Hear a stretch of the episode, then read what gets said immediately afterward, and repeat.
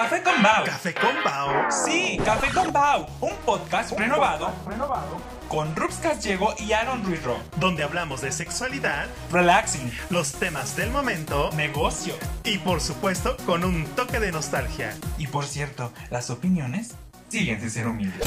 Todos los miércoles. Por tu plataforma digital favorita.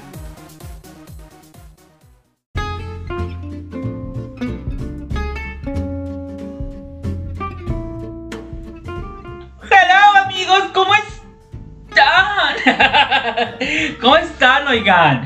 Eh, por si no saben, yo soy Rupscas Llego y este es su podcast favorito, Café con Bau.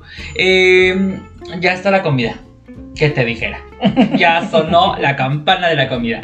Este, ¿cómo están? Qué alegría volver a saludarles a todos esos humanos que nos escuchan eh, por medio de plataformas digitales como Instagram, hoy luego el goto, no, em, Spotify. Spotify, Apple Music, am, Apple Podcast. Apple Podcast, así es cierto, ¿verdad? Bueno, por todo YouTube, en YouTube, oiga, de Amazon verdad, tuvimos-. ¿seguimos en YouTube o ya chupamos faros en YouTube?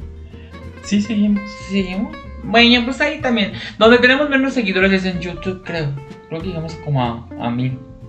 Que te dijera. Bueno, este. Antes de darles el tema del día de hoy, quiero presentarles a mi amigo personal, Aaron Ruido. Y que yo sí he ido a todos los cumpleaños de sus hijos. Ni hijos tengo, mentiroso. Y la Vera perra. y tu perra Vera. Hola, ¿qué tal? ¿Cómo están? Hola, ¿qué tal? ¿Cómo están, chavos? ¿Cómo están? Pues sí, yo soy Aaron Ruizro y estoy muy contento de saludarles el día Ah, de hoy. yo no. En este nuevo episodio del podcast Café con Bao, con un tema ya, ya, ya, ya, ya, ya, ya, que vamos a estar platicando el día de hoy y que estoy seguro que muchos se sentirán identificados. O porque lo han vivido, o porque conocen a alguien, O porque lo son. o porque ven la casa de los famosos. Por Oye, hablando, hablando de todos los cumpleaños de tus hijos, ¿sí viste que fue Gloria Trevi a la casa Ah, de los es cierto. Ah, es cierto. Sí. ¿Sí viste? Sí fui, sí fui. Qué bueno, bebé, qué bueno. sí fui, es que no la trae, entonces yo sí fui. Este, no, sí, sí vi. De hecho, fue como que la sensación, ¿no? Como. Ajá. Bueno, tampoco. No, sí, sí fue, porque fue tampoco, trending topic, todo el mundo habló. Eh, Wendy la amo porque es la más auténtica de, de todas las personas que están en la casa de los famosos. Porque ella en fan, ella corrió a buscar su playera en la ropa sucia, su playera de Gloria Trevi, y Toda, sale toda miada. toda vieja. Toda playera vieja. Le dijo Gloria Trevi, ¿y esta playera vieja Y que sale toda emocionada a enseñársela. Y le dice, brilla en la oscuridad, ¿verdad que sí brilla en la oscuridad? Ay, le, como una niña. le pregunta todo. A mí lo que me encanta de Wendy, fíjate que aparte de, bueno, o sea, no es su personalidad, o no sé, creo que es parte de su personalidad, que ella, o sea, se, o sea, ella vive para ser feliz. Ella juega. Porque aparte, o sea, me encanta porque, ah, y, y les- y lo más bonito de todo esto, independientemente de si la producción hace trampa o lo que tú quieras, creo que lo más padre, y viéndolo de un lado mm, filosófico o de estilo de vida, no lo sé como quieran verlo, creo que a todos los de la casa, de- independientemente de qué celebridad sea, le sacó su niño interior porque eso de jugar a hacer un programa, de jugar a que a- actuaban, o sea, son juegos. Y ella dice, ay, ay, y- y que aquí ustedes salían y que aquí ustedes decían, o sea, Ajá, es sea, niña. es el juego, el juego que, que perdón, que, que jugábamos todos. las personas. Pues yo creo que todos los que el día de hoy ya somos adultos mayores Claro. de 30. Ay, Porque- sentí poquito miedo. O pon tú que de 25 para arriba, porque creo que ya no llega a los 30 todavía. No, ella es de mi edad, tiene Pero- 26 años. Pero, ¿saben qué? Es ese juego donde, donde había como imaginación, había creatividad, había interactividad. Pero está muy relacionado, por ejemplo, el tema de Wendy, eh, que lo sacaremos a colación durante este episodio, con el tema de hoy. Porque creo que además de que nos ha divertido muchísimo, de que nos ha puesto a bailar, a cantar, a reír, se ha metido en nuestro vocabulario y ahora todo es viejo y demás Viejo también rancio. nos ha puesto a llorar. Porque ella ha sido víctima de muchas experiencias que ha ido sacando paulatinamente en la casa de los famosos y que nos ha puesto sobre la mesa realidades que existen y de las cuales a veces no son ajenas. Y el día de hoy, ya. precisamente, vamos a hablar de las víctimas, los supervivientes y los victimarios. Los pis... Es que ya está haciendo la pístima. La víctima. Así es que, pístima. ¿qué te parece La que pístima. La pístima. comenzamos? Pístima, pístima, pístima. Pinche mamón. Ya, ridículo.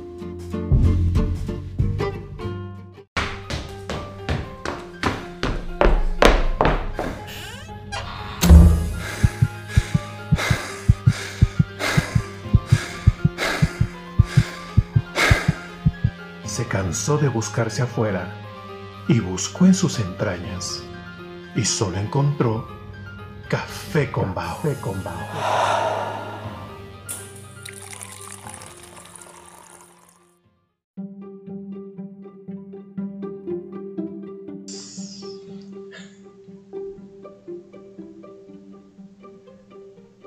Qué pístima.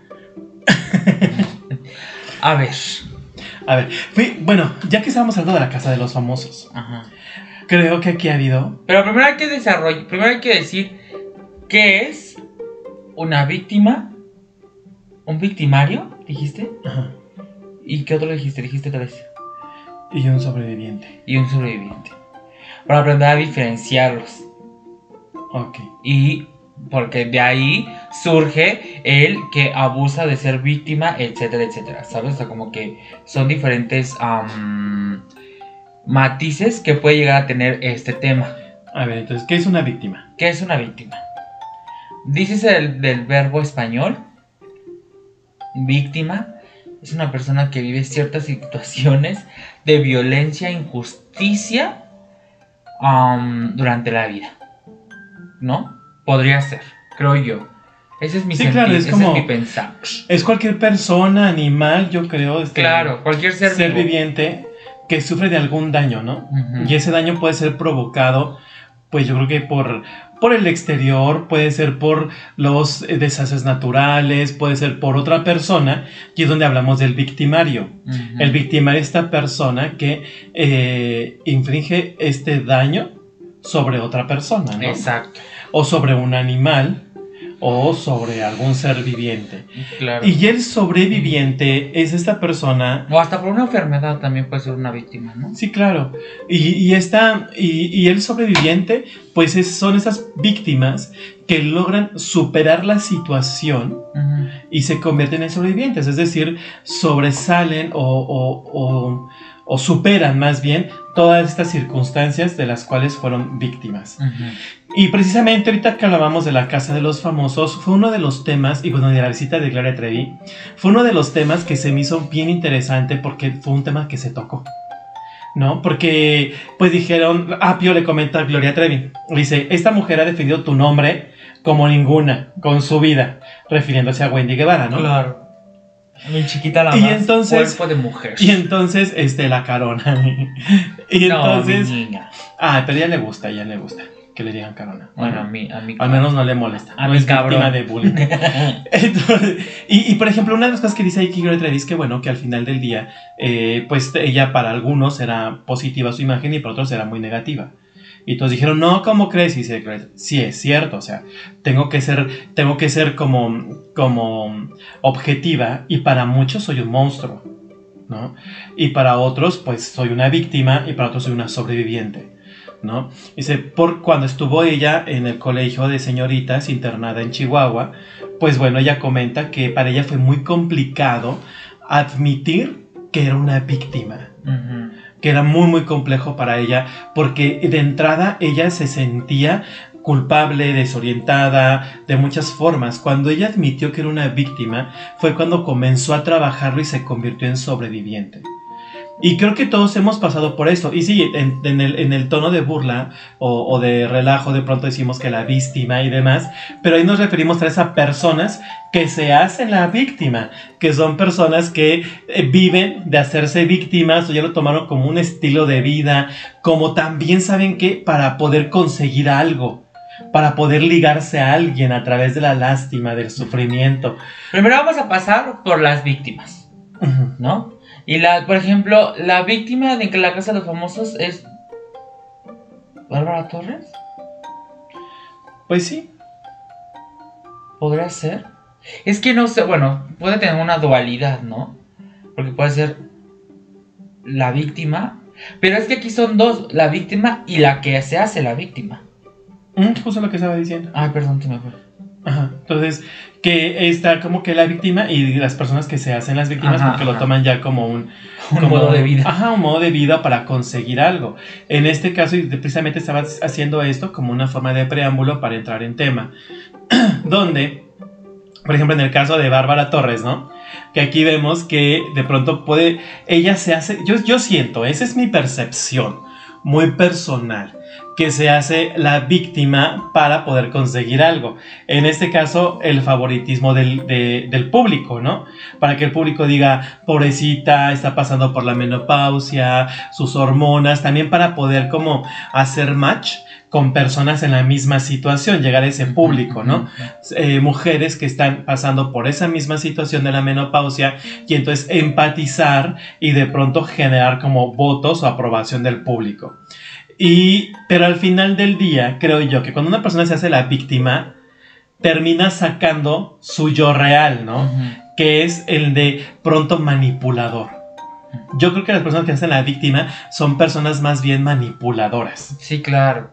Empiezan a manipular a su conveniencia, ¿no? Por ejemplo, a mí, a mí se me hacía muy estúpido que yo dijera, es que mis hormonas, es que, pues es que, güey, toda mujer desde que nace tiene hormonas.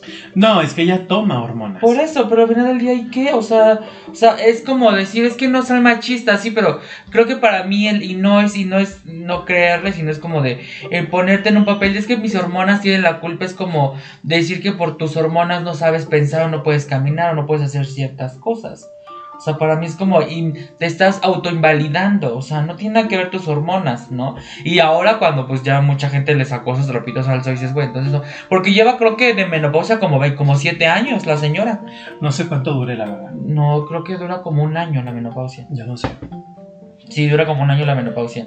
Pero la señora lleva como siete años en menopausia. O sea, ya, una, ya va para una década en menopausia. No, en serio. Y lo sé que dura un año porque mi mamá tuvo, tuvo menopausia.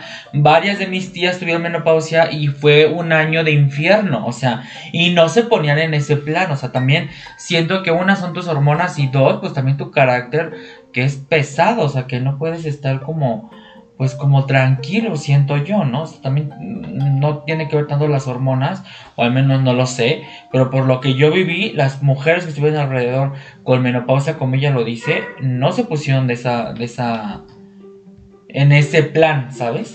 Digo. Y dos, pues también, la señora se, pon- se expuso o se expone a esto al aceptar un trabajo de esto, o sea, porque puede decir, no, es que es, es algo natural, pues sí, mami, pero si tú sabes cuál es tu situación, no te sobreexpones para tener una hiper reacción en tus emociones en este tipo de trabajo. Hubieras dicho mejor no, porque ahorita estoy, es mi, sex- mi séptimo año en menopausia, ¿no? Y dices, ah, bueno, Pues es que pedo. yo creo que, de hecho, ella como, no sé si fue algo que le dijo Sergio Mayer o alguien, ¿no? Que pues entonces, ¿por qué entró? Porque se exponía como a, esa- a ese tipo de, de trabajo en el cual es- iban a ser expuestas a las emociones, al encierro y se les lleva al límite de alguna manera, ¿no? Entonces ella, pues ella lloró. para variar Claro. y, y, y demás Esa es una persona que se hace la víctima, de todo llora. eh, O sí sea, no- yo no conozco una persona sanamente emocional que si le dices pendejo llora. O sea, no, entonces tus emociones no son este, reales y lo único que haces es autoprotegerte con una máscara de llanto. Pues sí, pero fíjate cómo ahora que salió, que su hijo habló como ante la cámara y pidió respeto para su mamá, lo que le parece muy válido, pero también muy innecesario, porque el público la verdad es que no le va a hacer caso. O sea, No, o porque sea, lo tomamos como entretenimiento. No, y aparte creo que es válido, es muy válido lo que él dijo, ¿no?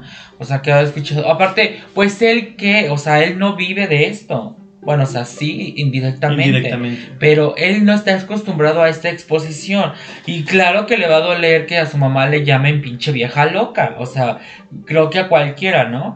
Pero creo que eh, lo que él dijo es muy cierto y es real, ¿no? O sea, así como tú pides respeto para tu madre, también respeten a la mía, ¿no? O sea, creo que es válido, creo que sí le puedes faltar, al o sea, sí le puedes echar hate a una persona sin caer ya en un, en un insulto ya mm, mm, vulgar y muy ofensivo, ¿no? Y es que aparte, como, como ese tipo de reality. Porque digo, eso parece ser reality. Para sí, que claro, ese tipo de mierda. mira, aunque esté, aunque ya esté planeado, aunque esté más o menos dirigido hacia dónde va, va a, desembocar el reality y demás, creo que al final del día sí afecta emocionalmente a la gente de adentro, que hasta puedo decir yo que se convierten en víctimas del público, por ejemplo, porque el público es como los niños, los niños de edad de kinder, por ejemplo, son honestos y son crueles. Y el público es igual. Es honesto y es cruel. Y sobre todo si se oculta tras una computadora o un celular, ¿no? Claro. Porque ahí puede aventar todo el hate que quiera y no dar la cara. O sea, no es lo mismo, páralo de frente y diré las cosas, ¿no? Entonces, y sí, creo que aquí realmente, en el caso, por ejemplo, de Bárbara Torres, que es el primer tema que tocamos, de la Casa de los Famosos, creo que La definitivamente, pues sí es víctima, pero del público y de todo lo que el público genere. Y en ocasiones también sabemos que la producción de pronto provoca que caigan en esto, ¿no? Claro. en, en ese tipo de actitudes para sacar como lo peor de ellos. Me pasó, eh, bueno, vi precisamente, este programa no se trata de la casa de los famosos, ¿eh? pero sabemos que es un trending topic. Es que para que, que está- tomen una referencia.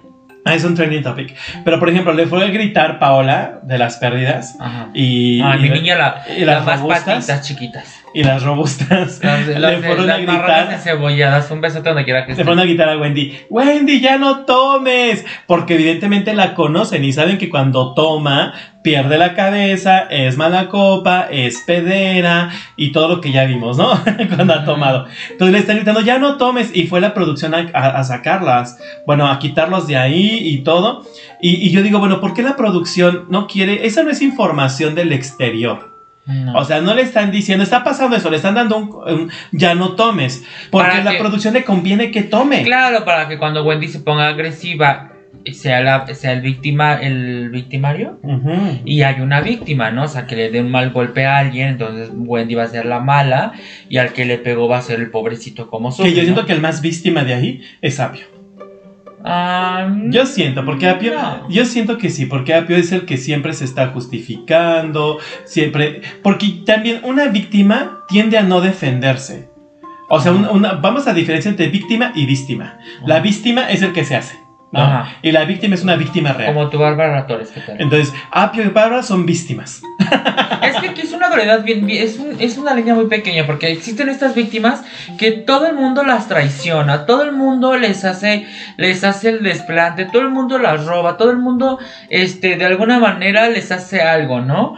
Eh, tú tuviste una amiga que, que, que todo el mundo le robaba, todo el mundo abusaba de ella, Todo el mundo la traiciona. todo el mundo la traicionaba, que, que la, todo el mundo la chantajeaba, que dices, o sea, bueno, yo, yo, mi, mi personalidad, yo no soporto una persona víctima, o sea, Víctima. que- víctima, o, o- o- porque creo que, creo que se diferencia muy bien una persona víctima de las víctimas, porque una persona víctima es, le pasó algo en una, una ocasión y le vuelve a pasar algo en un año, dos años.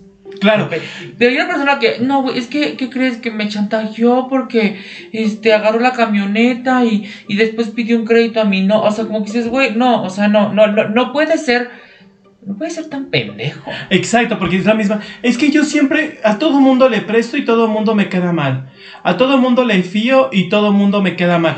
Pues entonces ya no eres una víctima, estás siendo una persona poco inteligente. Y no, porque aparte eso Te gusta se- ser víctima. Exacto, porque psicológicamente tu cerebro detona una sustancia al momento de que vives la misma situación. Es como las personas que viven con una pareja tóxica, ¿no? Que les gusta que, o sea, es una situación adictiva. O sea, Claro.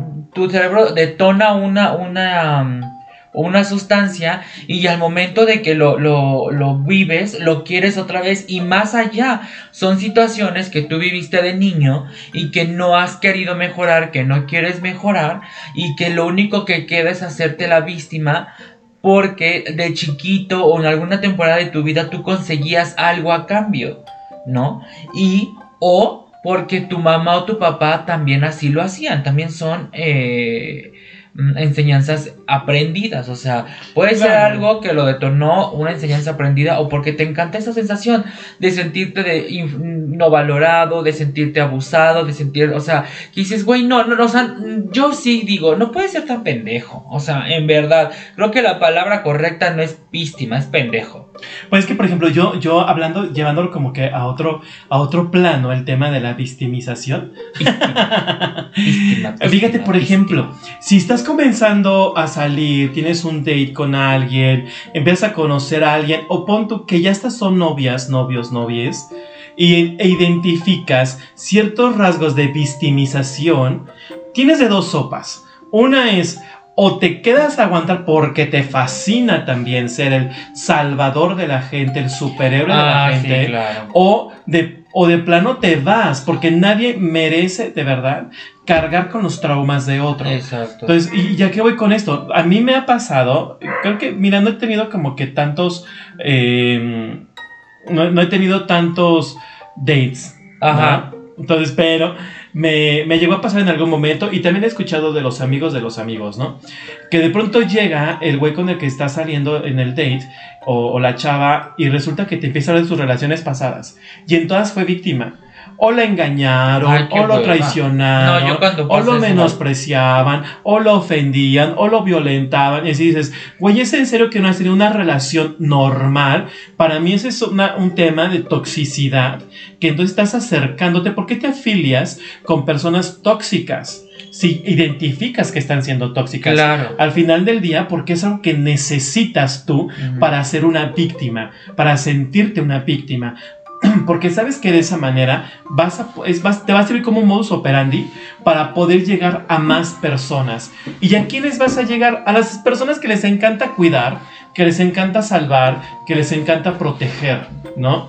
Que también son personas que tienen necesidades que relacionadas con huellas de la infancia, con este, pues con cosas no resueltas o no trabajadas. Entonces, si estás con alguien, de verdad, que todo el tiempo es víctima de alguien, de alguien, de estas, de sus amigos, ¿no? No, es que ese roomie me robó, es que ese roomie era bien culero, es que esta persona era bien manchada conmigo, y yo pobrecito de mí, y yo, o sea, dices, güey, ¿es en serio? ¿De verdad algo, algo te pasó de chiquito, te pegaste? O de plano, este, ya es algo que tú lo identificas. O de plano ve al psicólogo, en verdad, o No, sea. es que sí, vayan a terapia. Ve, ve al psicólogo, porque no mamen, no sé, en verdad. Es como los, los abusadores, ¿no? El victimario. O sea, para que haya un, una víctima o una, una víctima, o sea, eh, debe de haber un victimario. Y también el victimario tiene un trastornito, todavía creo que mucho peor o igual, porque o, o, ma- o mayor, digo, aquí no estamos... em, Juzgando. no, este, minimizando o dando, digo, Ah, bueno, juzgando sí. dándole la, quitando la credibilidad a víctimas, porque hay de víctimas a víctimas reales. hay de víctimas a víctimas, ¿no? Hay víctimas de abuso sexual, hay, hay víctimas de abuso, este, económico, etcétera, ¿no? Físico, intelectual. físico, intelectual, económico, Emocional, etcétera. O, etcétera. o sea, estamos ahorita hablando de víctimas como un poco más como más pegado a la psicología, pero algo un poco banal, ¿no? En citas, en relaciones que no están tan banales, por ejemplo, de esta de esta señora Bárbara Torres de la Casa de los Famosos, para que se da una idea, pero creo que si empezamos a ver cuál es víctima y quién es victimario, cuál es la víctima, creo que podemos empezar a autogestionarnos y autover que, en qué estamos cayendo como víctimas o víctimas o como, como victimarios, También ¿no? podemos ser victimarios. Claro, o sea, un Sí. victimario, por ejemplo, mm, salimos el fin de semana con unas amigas que tenemos en común y calle, todas cayeron en lo mismo, ¿no? Porque ya, bueno, ya son mujeres con tres dedos de frente y no me refiero porque no todas las tengan, sino porque ya tienen sus terapias encima, por lo que entendí de todas ellas, pero es lo que dijo una, ¿no? Dice, es que así, así son, así son los hombres, mandan un mensaje, a las 10 horas mandan otro, y así es como te empiezan a enganchar para después caer en una relación tóxica de golpes, de, de abusos, y no, y no tiene que ser abuso sexual este, precisamente, sino abuso económico, abuso de que solamente estás esperando en qué momento el hombre te manda un mensaje. Ese es un victimario. Y es una forma de control. Ajá, y los hombres así son. Aparte, Digo, no todos, pero la gran mayoría son así. Ahora fíjate que aquí hay algo muy, muy, muy común. Porque si los hombres o las personas que sean así, que te mandan un mensaje y, o- y tú les contestas y ellos te vuelven a contestar dentro de 10 horas y demás, ¿qué sucede a veces con la otra persona? Que dice, ah, voy a hacer lo mismo. Claro. Voy a hacer lo mismo para regresársela. Bueno. Para que vea lo que se siente. Quiero es- terminar mi idea. Ajá. Entonces, para, para que para que vea lo que se siente. Y eso lo único que provoca es el control que está ejerciendo Uno sobre la persona sobre, sobre, sobre ella. ¿Por qué? Porque te la vas a pasar viendo el celular para ver si ya contestó, si no contestó, si le contestó, si ya lo vio, si no lo vio, si lo leyó. O sea, todo eso y te quita tu libertad. Te quita tu tranquilidad. Y es entonces donde no debes Tu estar con una persona así. Pues es que, mira, una persona trabajada eh, psicológicamente. Mm, a mí pasó hace poco con un. Ya sabes, ¿no? El típico güey que piensa que porque chulearte en redes sociales ya vas a caer enamoradísimo de, las, de la persona. Y la verdad es que a mí, una persona trabajada, lo único que me detona es como, qué hueva, aquí no soy. O sea, ya me di cuenta que eres, que eres controlador, ya me di cuenta que te gusta tener el control, ya me di cuenta que tienes una inseguridad de abandono, ya, o sea, ¿sabes? Me di cuenta de muchas cosas, o sea, uno se da cuenta de muchas cosas y dices, no, estoy dispuesto a esto. No Me- quiero ser su víctima. Claro, y tal vez, y tal vez, fíjate, aquí están los victimarios que no se dan cuenta que son victimarios, porque psicológicamente no saben que están haciendo el mal, ¿sabes? Simplemente es algo normal para ellos, lo que hablábamos en la tarde, ¿no? Hay gente que, aunque tú la trates bien, es como un perro de la calle, ¿no? O sea, digo, tal vez está mala la compra, o como dijiste, ¿te acuerdas en la tarde que estábamos platicando? Y que, y- o tal vez no lo trates mal, pero por ser un perro de la calle, tiende a defenderse aunque le hables bonito, aunque le hables feo, pero Sí, como es un mecanismo de defensa. es un mecanismo de defensa. Entonces, tal vez las personas, muchas no, no, se- no, no saben que están siendo victimarias, pero, eh, pero también la gente no estamos dispuesta a decirles. ¿Por qué? Porque lo pueden tomar a mal o lo pueden tomar a bien. Ajá. Entonces, eh, a mí eso, por ejemplo, se me hace como de pésimo gusto. Como de, ay no, adiós. Y lo único que sucede en mí es pérdida totalmente de, interés. interés. O sea, no, mira, a mí ni me vas a traer ni a pan ni agua, ni me vas a tener en ascuas a ver a qué hora se te ocurre mandarme un mensaje. Nada. O sea, tienes el interés, es, contestas cuando... Estoy de acuerdo que todos tenemos cosas que hacer. Porque de hecho, la chica con la que, estaba, que salió el tema esto el viernes en la noche, eh, era eso, ¿no? Dices que le mandé mensaje, me mandó mensaje a las 9, 10 de la mañana, le respondí y hasta ahorita me está mandando un mensaje a las 10, 11 de la noche. O sea, como, o sea, o sea, sí un poquito regrésasela, espérate, pero ya no. Y también fíjate que estas, estas personas que son victimarios comienzan poniéndose como la víctima, van desarrollándose, y esto tal vez lo, lo- sea a nivel inconsciente, ¿eh? no estoy diciendo que es algo planeado, un psicópata, tal vez, pero no, no necesariamente. O sea, estamos en, Entonces- la- en los victimarios leves. Pero, eh, por ejemplo, yo estaba saliendo últimamente, estaba, estaba dateando con alguien últimamente, Con- y este... El México. Y fíjate que en el primer date me platicó que era muy controladora la persona con la que él Que era estaba. una chica trans. Que quería saber dónde estaba, qué estaba haciendo, mándame foto para ver si es cierto que estás en ese lugar y con esas personas, eh, mándame ubicación, ya es ese control, ¿no? Y que él lo hacía voluntariamente y, y por respeto y por cariño y por amor y demás, pero que al final ya pues como que se cansó de esta relación tóxica y la terminó. Entonces yo dije, ah, pues tan padre, pues me estás contando, me preguntaba a mí y yo la verdad es que yo siempre digo, mis relaciones han sido súper padres, súper lindas y todas han terminado bien, Y su Como- como Dios manda. Pero resulta que él empezó, Resulta y resalta. él empezó a mandarme a mí, eh, ya estoy comiendo y foto de su comida. Ya estoy en el aeropuerto y ubicación del aeropuerto. Ya estoy en el gimnasio, foto en el gimnasio. Y yo dije, no, pues se quedó acostumbrado, ¿no? Digo, la verdad es que yo nunca se lo pedí, yo nunca le dije. Y era así, mencionándome a qué hora desayunaba, a qué hora comía, cuando estaba en el gym, cuando estaba en el aeropuerto, cuando iba de regreso, cuando todo. Y yo, pues está chido, ¿no? Es parte como de su conversación y demás. Claro. Resulta que entonces yo le pregunté, ya estoy hablando después de las semanas y así, ¿qué estás haciendo? No, pues aquí comiendo. Y, o sea, como, pues, porque supuse que esa era su conversación, la forma de relacionarse, ¿no? Total que un día me escribe y me dice, ¿sabes qué? Yo estoy concentrado en ¿Sabes el qué? trabajo, en mis proyectos de vida y no quiero que nadie me controle. Yo así de, Ay, ¿En qué momento te controlé yo? O sea, si eras tú el que lo mandaba, ¿no? Tu ubicación, tu foto, tu todo. Entonces, ¿a qué voy con esto? Que como yo no caí en ser su victimario, él me quiso convertir en uno. Ajá. Porque yo no le dije, ¿dónde andas? Mándame foto, mándame ubicación, ¿con quién estás? Mándame esto. Jamás. Porque pues si quiere bien y si no Yo igual. y, pues, tiene un chorro de cosas que hacer y yo también. Así es que yo te contesto en tres horas, en cinco o mañana. Esa es la verdad, ¿no? Y él también. Entonces dije, qué padrísimo. Yo necesito una persona que esté tan ocupada como yo para que nos ignoremos igual, ¿no? Durante el día y no esté intenciando. Pues no, como yo no fui esa persona, él en su psicología la creó. Y yo me quedé así súper sacado de onda y dije, no, tienes toda la razón. Adelante, bendición con pata y mano. Ajá, bendición con pata y mano, cada quien su camino, no pasa nada. Entonces, eh, es a lo que voy. De pronto, lo- las, las víctimas, como la estamos llamando en este Ajá, las episodio, este, si no las vuelves víctimas, se vuelven a huevo. Ajá. Si no, te pican, te dan motivos para que tú parezcas el victimario.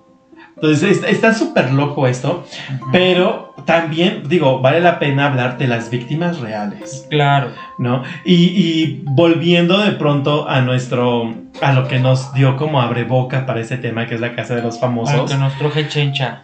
eh, hablemos de Wendy Guevara. Que siento Ay, mi yo, niña, la más, la más Wendy mujer. Guevara el día de hoy es una sobreviviente.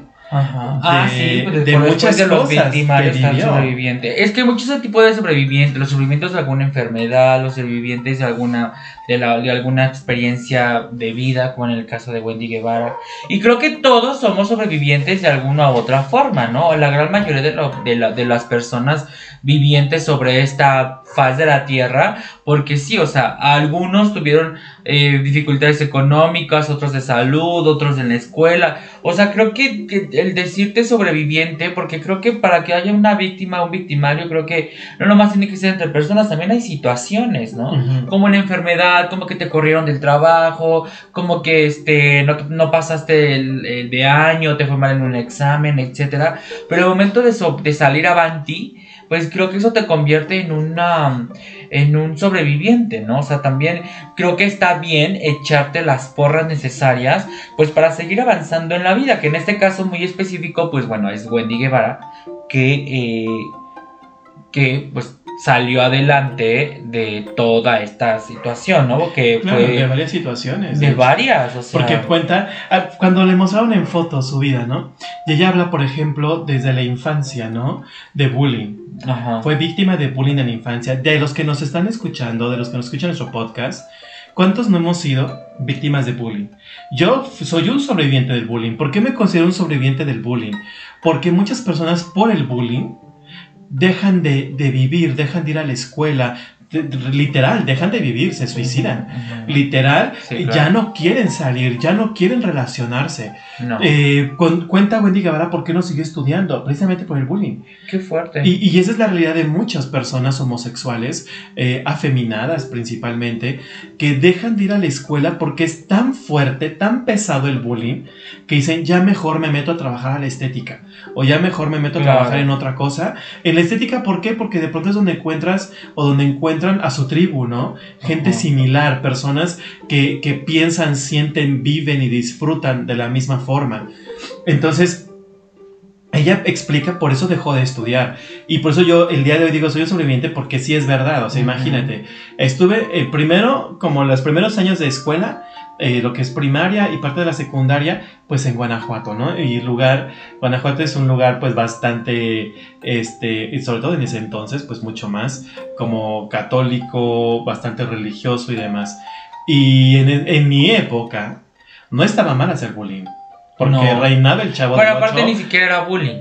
Sí, reinaba el chavo del 8 y es el padre del bullying. Claro, creo que lo Eh, inventó. todos, los, todos los apodos que se le ponían a los niños eran ñoño, chilindrina, la popis, el kiko, si tenían características similares a los personajes y de ahí era, ¿no? De allí iba. Y sufrí bullying, sí. Me, me llegaron a esperar afuera de la escuela para golpearme. Mm. ¿Por qué? Solamente por ser afeminado. Ese, eh, ahora sí que mi pecado era jotear. y me llegaron a esperar, es en serio. Recuerdo bien, eran como alrededor de 10, eso fue en la secundaria, como de 10, de, yo estaba en primero de secundaria, ellos eran como de tercer año o segundo tercer año, me esperaron así como tipo filita india, por donde yo tenía que pasar, y mientras yo iba pasando, me iban aventando cosas, me, estaban, me iban insultando, me empujaron entre ellos, así como empujándome y, y riéndose, burlándose y demás. Y yo solamente pues aguanté, no les decir, ay, me defendí, les golpeé, no, como que aguanté y me fui, ¿no? Pero esta es la realidad de muchos, sobre todo en provincia, porque yo vivía en provincia, les comento, en Guanajuato. Después, en una preparatoria religiosa, donde me enseñaron, o parte de lo que se decía, no era su enseñanza principal, pero era parte de lo que se decía, pues que la homosexualidad es mala, que es pecado, bueno, hasta la masturbación decían que era pecado. Dile a un adolescente que masturbarse es pecado, o sea, no manches. Es la edad en la que tienes la mano, pero bien callosa, hijo. Entonces, ¿cuánto vas a sufrir? Y, que, y tienes que arrepentirte porque Dios está avergonzado de ti, porque Dios está desaprueba esa actividad. Ay, y, y- y los niños con cáncer. No, espérense, es que voy a ver a, a Juanito, es que Sí, se la va a jalar. Ay, Juanito, no, mi Ajá. Ay, no mamen. Viendo a ver si, si sí o si no Dios, ¿no? bueno, y ya, poniendo un ejemplo de hombre, ¿no? Porque también las mujeres. ma- las mujeres, mastúrbense, mamis. También ustedes tienen el derecho de sentir el, pla- el autoplacer. Y fíjense que eso es violencia. Claro. Violencia disfrazada de religión, de espiritualidad. Es violencia espiritual, lo definiría yo. Es violencia emocional. Porque a mí me sucedió, de verdad, a la edad de los 16 años aproximadamente, re- sentirme realmente mal eh, con Dios por mi forma de ser. Y Dios ni te topa, Joto. Bueno, pero yo así me sentía, Y Dios, ¿y tú No. quién eres? como porque a mí eso me enseñaban. Sí, claro. que estaba mal. En una, algo que les llamaban como entrevistas, cuando te entrevistabas con tus líderes eclesiásticos, me preguntaban, ¿no? ¿Y a ti con qué te gusta más? ¿Jugar con niñas o con niños? ¿Juntarte con niñas o con niños? ¿Tienes más amigas o amigos? O sea, esas preguntas que dices, güey, ya sé por dónde vas. ¿no? Pregúntamelo si soy joto, ¿no? Entonces, son cosas, eh, me llegó a tocar escuchar que hablaban de mí, se burlaban de mí en la iglesia, no los líderes, otros jóvenes, otros chavos adolescentes de mi misma edad. Entonces, por eso entiendo muy bien a Wendy cuando, cuando habla de esta víctima. Además, ella fue víctima de violencia por su propia familia, ¿no? Por su padre, que, la que lo golpeaba o la golpeaba por su forma de ser. Su hermano se avergonzaba, ¿no? Ajá. En la escuela Y le pegaban a su hermano. y le pegaban a su hermano. Y eh, después, pues ella en la prostitución, todo lo que ella le ha tocado vivir. ¿Y por qué decimos que es una sobreviviente? Porque ahí está. Claro, aparte a mí lo que más me choca de la gente hétere o en general es esa falta de huevos. O sea, como que dicen las cosas como a medios, como que no, Joto. O sea, dilo bien, dilo bien, no cojas, o coges con hombres o con mujeres. O sea, digo, ¿por qué ese, ese temor a llamar las cosas como son, no? Pues como decía una escritora española, ¿no? Que está muy parodiada al pene pene y a la, y como al, al, al pito pito y a la... Sí, Anabel Ochoa. ¿no? Ajá, o sea, como que A la al- Pepa Pepa y al el Pito Pito. claro. pues, ¿Cuál es el pinche problema? O sea, eso es como que lo que más, más me. Me. No sé, más me, me, me molesta. Yo, yo fíjate que yo fui al, al revés, yo fui el que hacía bullying. Tú fuiste un victimario. Yo fui un victimario y a mucha honra. el victimario del barrio son. Cuando mi familia quedó re sola, para comprar esto. No este sé. pecado en mi vida me convirtió. Señor, perdónalo, Señor. No, yo fui víctima. Yo molestaba a los niños. Este. mm, y a las niñas. Y ya. Pero ni me acuerdo qué les hacía. O sea, los molestaba y X punto se acabó. Pues En sigue la- siendo. Pregúntale a tus amigas. O sea, sí, pero las, las perras me caen gordas. No, me, me, me, ay, no, no, no, no. A ver. A, la, a Alejandra, esa, esa perra, ¿no? Porque esa también me. De la alada, luego me manda WhatsApp. Estás bien culera, ¿y yo qué? Pero si yo estoy aquí tomando el café, bebé. Son las 9 de la mañana. Y tú amaneciste con ganas de chingar. A ver, ¿cómo dicen? En la casa de las flores amaneciste brava. Amaneciste brava. Este, no, y, y por ejemplo en la secundaria yo no viví de bullying, yo al contrario, o sea, yo tenía mi grupo de amigos, como que mi generación fue más abierta, ¿sabes? O sea, tal vez no era el más masculino, pero tampoco era el más femenino y no hubo como mayor, mayor inconveniente. En la prepa más o menos, pero porque digo, eran como unos estúpidos, como, como que muy, muy, muy de barrio, que no sé quién les dijo que podían entrar a esa escuela. Y lo que hicimos, pues lo que pasó fue que me cambiaron de escuela, ¿no? Eso fue lo, lo único que pasó. Y uno pensaría, ay, como tu escuela quedaba más al centro, más donde pues está el barrio y así, ¿sabes? Ahí por Tlalpan y San Antonio Abad, pensarías que serían más agresivos. Y no. Y no, No, de hecho la gente, la gente, eh, lo digo con, con el mejor con de los ánimos, respeto. la gente barrio, mis respetos. O sea, para mí, de No, hecho, como son muy- súper protectores, son súper banditas, son, son la onda. Y mira que yo, Son la onda. yo en la prepa era todo en la prepa, o sea, no era, no era femenino, bueno, tal vez sí, pero no lo sé, pero era toda una princesa, toda una reina, mamona, estirada, eh, etcétera. Pero no a comparación de la que estaba alejado de la, de la- del centro de la Ciudad de México y que estaba en una zona ahí más o menos, o sea, que dices, no inventes, o sea, sí, claro, tiene que ver con la cultura, ¿no? Por ejemplo, hay un video ahorita en TikTok que hay una familia que golpeó a la maestra de kinder de su hijo. La mamá se la agarró a golpes a la, a la miss o a la, maye- a la maestra y el papá la sacó con una pistola, la amenazó. ¿Y sabes qué estaba haciendo su hijo? ¿Qué? Riéndose. O sea, se estaba riendo de la situación. Riéndose de la, de la, de la miss porque la estaban golpeando y así. O sea, imagínate el tipo de... De... Hijos que están criando. de alacrán asqueroso, porque no hay otra palabra. Puede ser muy niño y muy lo que quieran, pero lo que están criando es una bestia. Y pobrecita, si es gay, pobrecito de los hombres que salgan con él. Y si es heterosexual, pobrecita de las mujeres que salgan con él.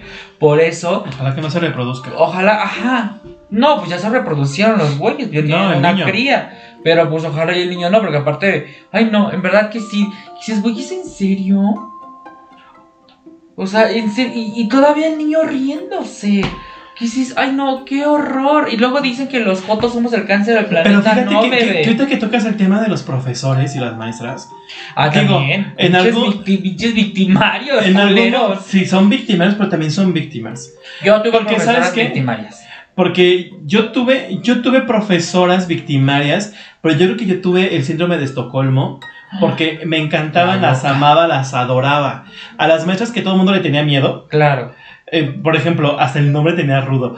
Mi maestra de, de primero y segundo año se llamaba Eloísa Villalobos. Ay, bebé. El, el nombre temblaba. claro. Era así, estás con Eloísa Villalobos. Oye, es verdad, dices Villalobos y me acuerdo de Marta Villalobos, de la luchadora. Ajá, entonces, era temeraria desde el Temeraria nombre. que te dijera. Y, pero ¿qué crees? Que yo tengo, yo soy una mansa victimaria. Ay, ojalá. No, Ay, o sea, bebé. Como que yo siempre de niño y demás, yo fui muy tierno. Yo fui un niño muy abrazable. Un adolescente muy abrazable. Ajá. Lo que le decía a su muy, mamá. muy lindo y muy tierno. Ajá. Entonces, aunque eran súper rudas las maestras o rudos, conmigo no. Mm. Conmigo no, no, no eran así.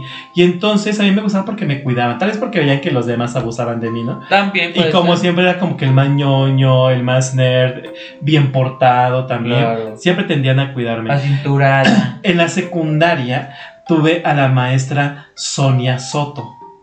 Y Sonia Soto era, le decían la tiburona. Ahora. Era la maestra que nos daba matemáticas. No, era un terror, o sea, era una maestra chaparrita delgadita con un pelazo copetón así como que se hacía el crepe. Y aparte, porque y aparte sí quedaba, porque tú fuiste a la escuela como en los 70s, ¿no? 80s.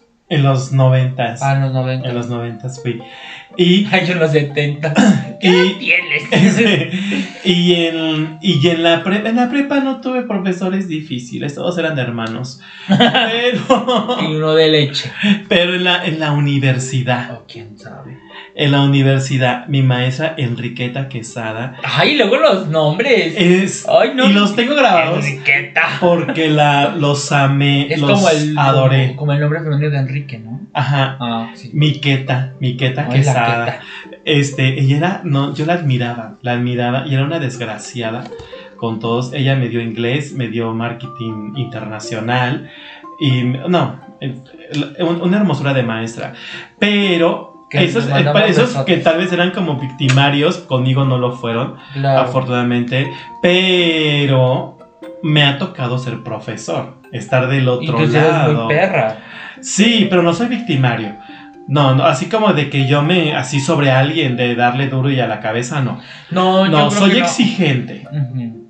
Pero los, los padres de familia, los padres de familia, algunos son, ay, no sé, Víctimas. son una cosa, Ay, muy rara. este, insólita. Insólita de verdad. Y los que tienen los hijos más tremendos, más burros, Huevones. huevones y demás, son los que te van a rogar que los pases, que les justifiques las, as- las inasistencias.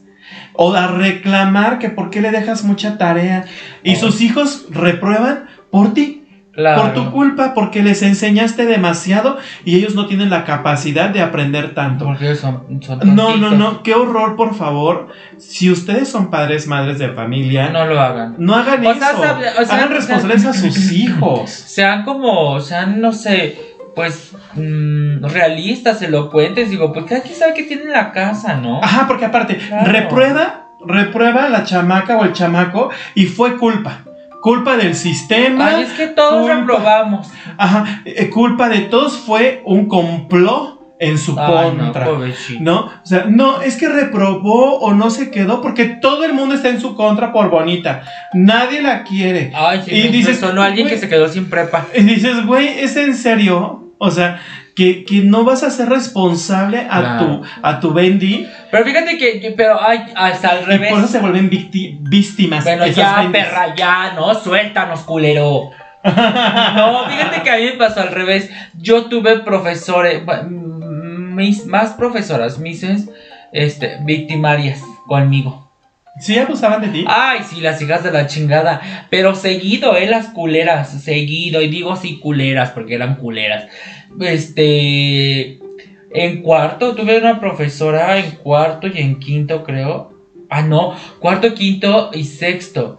Que me hacía bullying, que cómo caminaba, que estaba. Pero, o sea, tú veías a la profesora. mm, o sea, y, o sea, está mal hablar del cuerpo, pero me vale porque ella lo hizo con el mío, yo tengo el derecho de hacerlo también. Um, De cuenta como la de Mike Wazowski, no sonaste tu papel anoche. Haz de cuenta así. Chaparrita como de unos 60. Morena, pero ese moreno, moreno llanta. El cuello lleno de verrugas. Ay, pues Y el pelo, y el pelo así cortito como si fuera lesbiana. Digo, todo respeto a las lesbianas. Ajá. Y su hija era una gordototototota, pero al total, total, tota, como con cara de imbécil. Era un año mayor que yo. Y me hacía bullying. La gordota. No, la maestra. Digo, nomás te estoy escribiendo la maestra como era. Ah, Este, y nariz chile bola así anchota fea, ojitos como hundidos chiquitos. O sea, estaba rara la vieja y se atrevía a hacerle bullying. Aunque ¿qué edad tienes que en, en, en cuarto y quinto? nueve años. Como nueve- un, a un bullying a un niño de nueve años. Que porque estaba muy nalgón, que porque este, hablaba mucho, que porque estaba muy chaparro. O sea, todo le molestaba a la perra. Todo. ¿No? Que, que lo que sea. Tu existencia. A la perra le molestaba. Hasta que mi mamá fue y, y, y se la puteó. Bueno, Se no la- se la se la paró de culo. Se la paró de culo. Fue con una pistola y tú te estabas riendo. Yo, ahora sí, culera, que le den duro. Piu, piu, piu, piu, piu, piu. No, mi mamá, porque, fíjate, hay unas amigas, una amiga de mi mamá, que sus hijas son de la edad mía y de mi hermano, que se llama Vicky. Hola Vicky, un saludo a Vicky, ojalá y nos escuches. Y Bere y Erika son de mi... Eh, es la mayor, es la edad de, la edad de mi hermano, y, y Erika es la edad mío. Erika desde muy chiquita fue muy cabrona, entonces ella es la que me defendía. Hasta que un día no me acuerdo qué hizo, creo que me pegó, no me acuerdo qué, porque aparte pegaba la culera. No me acuerdo qué hizo y me pegó porque ya tenía mucho tiempo haciéndome el bullying. Hasta que Erika me defendió y Erika fue la que le dijo, Lola, porque mi mamá se llama, ¿no? Lola. Le dijo, oye Lola, este. Ah, porque a mí de chiquito me decían el gordo. Todas sus amigas y familia, y familia mía me decían el gordo o el gordito. Y salió, me acuerdo que salimos y yo, yo le dije, mamá, quiero tal cosa, ¿no? Y comprando, nos preguntaron de qué hay, este, ¿cómo les fue, no? Y Erika le dijo, oye Lola, es que, ah, este, la pinche, porque aparte siempre ha sido muy, esa, ella, ellas siempre eran muy, muy cabronas desde chiquitas y hablaban con groserías desde niñas. Ujú. Entonces, ay Lola, es que, ¿qué crees que al gordo, la pinche profesora de no sé qué, ni me acuerdo qué daba ella, este, le, le aventó un borrador, sí, y mi mamá, que mi mamá es culera cuando tocan a sus, a sus crías. es- Fíjate, mi mamá, mi, mi mamá sí era muy, este, muy realista, o sea, sabía qué clase de alimañas tenía, ¿no? Porque mi hermano el mayor siempre era un desmadre y de hecho Bere siempre le decía, ay Lola, es que ¿qué crees que pasó? Y, y como justificando a Lalo, ¿no? De la queja. Y, en- y con mi caso era al revés, ¿no? De que a mí me pega porque mi hermano era que se puteaba a los niños, le descontestaba a los mae, etcétera, y yo era al revés. Entonces, bueno, nada más en bullying. Era bullying, pero no tanto. O sea, no, no a, a grado de esperar a la gente afuera de la escuela para pegarle. Pero sí era medio bully. Entonces le dijo, y, le dijo mi mamá que cuánto tiempo tenía pasando esto. Y Erika le empezó a contar todo. Que desde el cuarto, que le hacía esto, que me decía aquello. Y al otro día fue mi mamá. Y sí, realmente se la paró de culo. Y cuando pasó eso, que fue prácticamente el último año de, de primaria, la profesora ni me pedía nada, na- o sea, me ignoró completamente. Me pedía lo necesario, me decía lo que necesitaba y se acabó. Jamás volví a tener un problema con ella. Pero si tú crees, o sea, me agarró, a- me agarró la perra. Y ya en la secundaria lo mismo. Una profesora de química, tuve que pintar los baños de los profesores para que me pasara con siete, porque le caía mal. Hasta el último, lo y, y eso fue en tercero de secundaria. Cuando ya, pues ya vas a terminar la secundaria, pues todos están preocupados por sacar su certificado. Y mi mamá, me- me- yo, iba muy mal en química, me reprobé tres, tres, tres este, bimestres seguidos. Y yo le decía, "Ah, pero es que yo entrego todo, yo hago todo, la, la, la, la. Y pues no me pasa, ¿no? Pero mi hermano, que se fue, que se fue a de no sé cuántas materias, que estaba repitiendo año, le ponía 9, le ponía 10. Y hasta que mamá me dijo, ¿quién es tu profesora? Y ya le dije, no me acuerdo cómo se llamaba. Me acuerdo que se apellidaba Soto, pero no me acuerdo de su nombre. Igual, era una, hace cuenta que era una profesora como Etna Modas, chiquita, muy chiquita, con el pelo cortito, lentes grandes. Y, siempre me acuerdo, me daba mucha risa porque venía una, siempre llegaba en una camionetota. Entonces era la profesora chiquitita bajándose de una camionetota, ¿no? Y me que causaba como mucha gracia. Y hasta que vi, hasta que ella vio, porque aparte mi hermano mayor y yo no tenemos los mismos apellidos, entonces no nos hacía nada. Cuando mi mamá llegó a hablar con ella fue de, "¡Ah! señora Dolores, ¿cómo? ¿Usted es mamá también de, de Rux? Y ella sí. Ah, porque mi- a mi mamá, o sea, era tal el desmadre de mi hermano que mi mamá fue- iba a tomar clases a la secundaria con él, ¿sabes? Ay, qué vergüenza. Ajá, no, y aparte la señora, ay no, y usted, y tiene todo el apoyo mío con, con Eduardo, mi hermano mayor, la, la, la, la, y yo, y la, la, la, y pu- nueve y diez, porque a él le daba física y química, a mí nada más le daba química. Entonces ya cuando salió, ¿cómo cree? No, nada que ver una cosa con la otra y que no sé qué. Mi mamá sí le dijo, pero a ver, no, Quit- quitémonos las máscaras. ¿No? Porque a este le pone puro 5 y al otro puro 9 y 10. ¿No? O sea, porque si ve las calificaciones de, de mi chaparrita, o sea, yo, este, pues tiene 8, 9, etcétera, ¿no? Tampoco era un alumno de excelencia. Pero al otro culero sí le pone 9 y 10, ¿no? O sea, ¿qué pedo? Y ya no supo qué decir. Sí me acuerdo muy bien que, se, que tartamudo dijo, no, pues mire, vamos a hacer esto. Pinten el baño de los profesores de blanco, los dos baños, y, lo, y, y le cambio las calificaciones. Le pongo este puro 7, ¿cómo ve? Ay, Ajá, o sea, y también no me quería la perra. pues que no te vas a querer. Ay, no, pues es que no, sí no me voy a querer porque yo no, yo odio, detesto, no soporto a la gente barbera. Mm, sí. Y yo no Por soy dos. de la barba, yo no soy, me caes bien, te lo demuestro, no me caes bien, y aunque me caigas bien, no voy a hacer lo imposible para sobresalir y demostrarte cuál, no, no, no, te digo te quiero y es un te quiero genuino, te digo, este, te ayudo en algo y es porque me nace decirte que te ayudo en algo, no es para sobresalir o sobre sentirte que con, no, no, no, no, esas mamadas conmigo no van. Y ya en la prepa, mi papá tuvo que ir a regalarles cosas a tres profesores. Es decir, el problema ya eras tú. Eh, de que igual, no, unos profesores tampoco me querían. Entonces eres víctima. No, pero nada más con ellos. O sea, eran en la secundaria nada más era una. En la, en la, prim- en la secu- en la- perdón, en la primaria era una. En la secundaria solamente era una. En la, en la preparatoria fueron nada más tres profesores. Y ya en la universidad ya muy... Es que la universidad, la universidad ya es muy X. O sea, Pues ya sí, es pues, como y- muy... Así, o sea, pero pues por la vida no ando viviendo... Al contrario, en la vida laboral hubo muchos jefes que me amaban y me adoraban. Porque fíjate que es eso, ¿no? También en la vida laboral se llega a dar, ¿no? Que lo mencionas. La parte de las víctimas, que son los que todo mundo abusa de ellos. La parte de las víctimas, que regularmente son los jefes. Y de pronto uno tiene que... Fíjense que hay algo bien importante y quiero dejar esa reflexión para que la compartan con sus jefes, con sus líderes. Reflexionemos. Las personas no le renuncian a las empresas, le Ah, sí. renuncian a los líderes. Es, ay.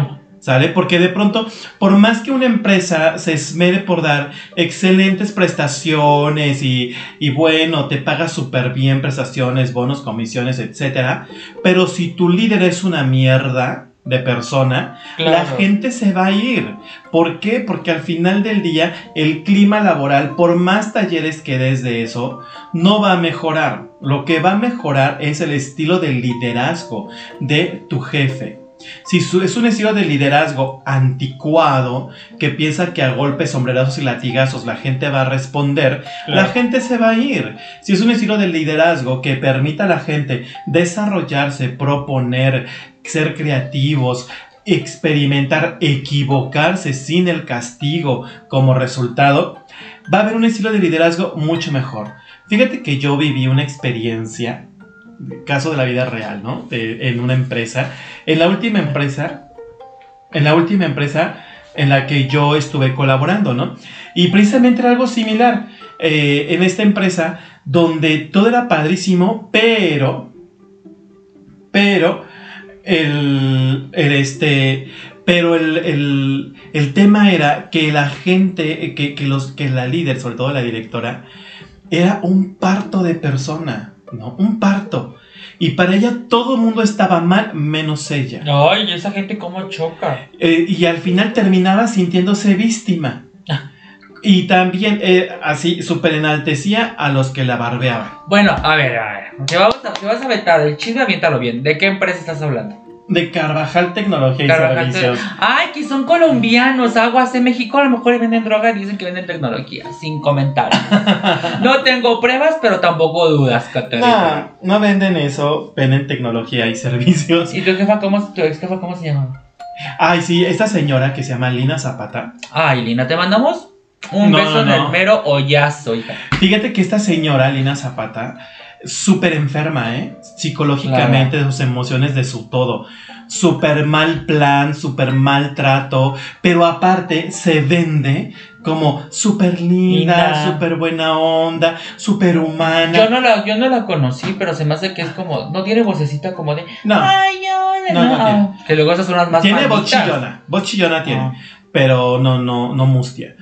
Y este, y Y se- siempre está diciendo que ella quiere ayudar a los niños con cáncer y que ella quiere hacer un cambio en la gente, pero es desgraciada y maldita. Que lo- Así la definiría yo, que la conocí. Bueno, y eh, por buenas personas, mm, varias de su equipo y no equipo, así la definen.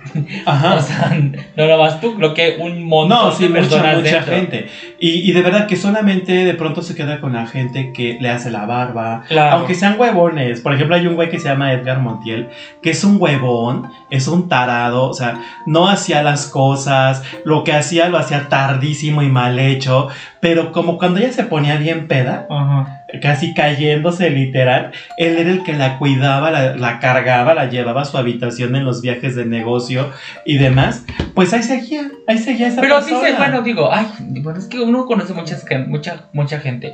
Pero dice que tuvo su novio allá adentro, ¿no? Antes de ser Sí, de hecho, de hecho ella tuvo su novio ahí, que fue uno de los vendedores, eh, y le dio cuentas y demás. Que de Entonces- hecho por eso no le pagan lo que le pagaban. Ajá, entonces, Lo que debería de ganar. así es, entonces al final del día... Perdón, oye, ¿y su esposo? Ay, ojalá y no nos escuches. Bueno, ojalá y sí, para que Oh, veas la clase de puta que tienes sí, al lado. Porque una, una es víbora, serpentera. No, pero fíjate que, que eso es cierto. Y a lo que voy justamente es a esto, ¿no? Que a veces la gente más mierda es la gente que se victimiza. Claro, Pero en el fondo es una mierda de esas apestosas, secas, Claro. putrefactas. claro. Y tarde o temprano el hedor sale. Y podrás tú culpar a uno dos, tres personas de tus cosas, pero ese hedor sale y la gente se da cuenta, porque la gente no es pendeja, la gente se da cuenta y empiezan a huir de ti.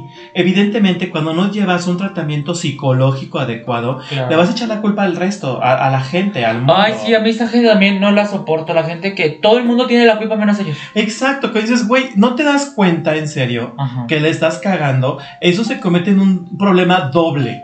Sí, es- los que ya traes por lo cual eres mierda y la no aceptación de que eres mierda. claro. Entonces, de verdad, yo creo que si una persona así como ella, que es un ejemplo de tantas personas que existen en el mundo empresarial, se dieran cuenta y se desarrollarían, pasarían de ser víctimas a ser sobrevivientes. Claro. Porque es posible.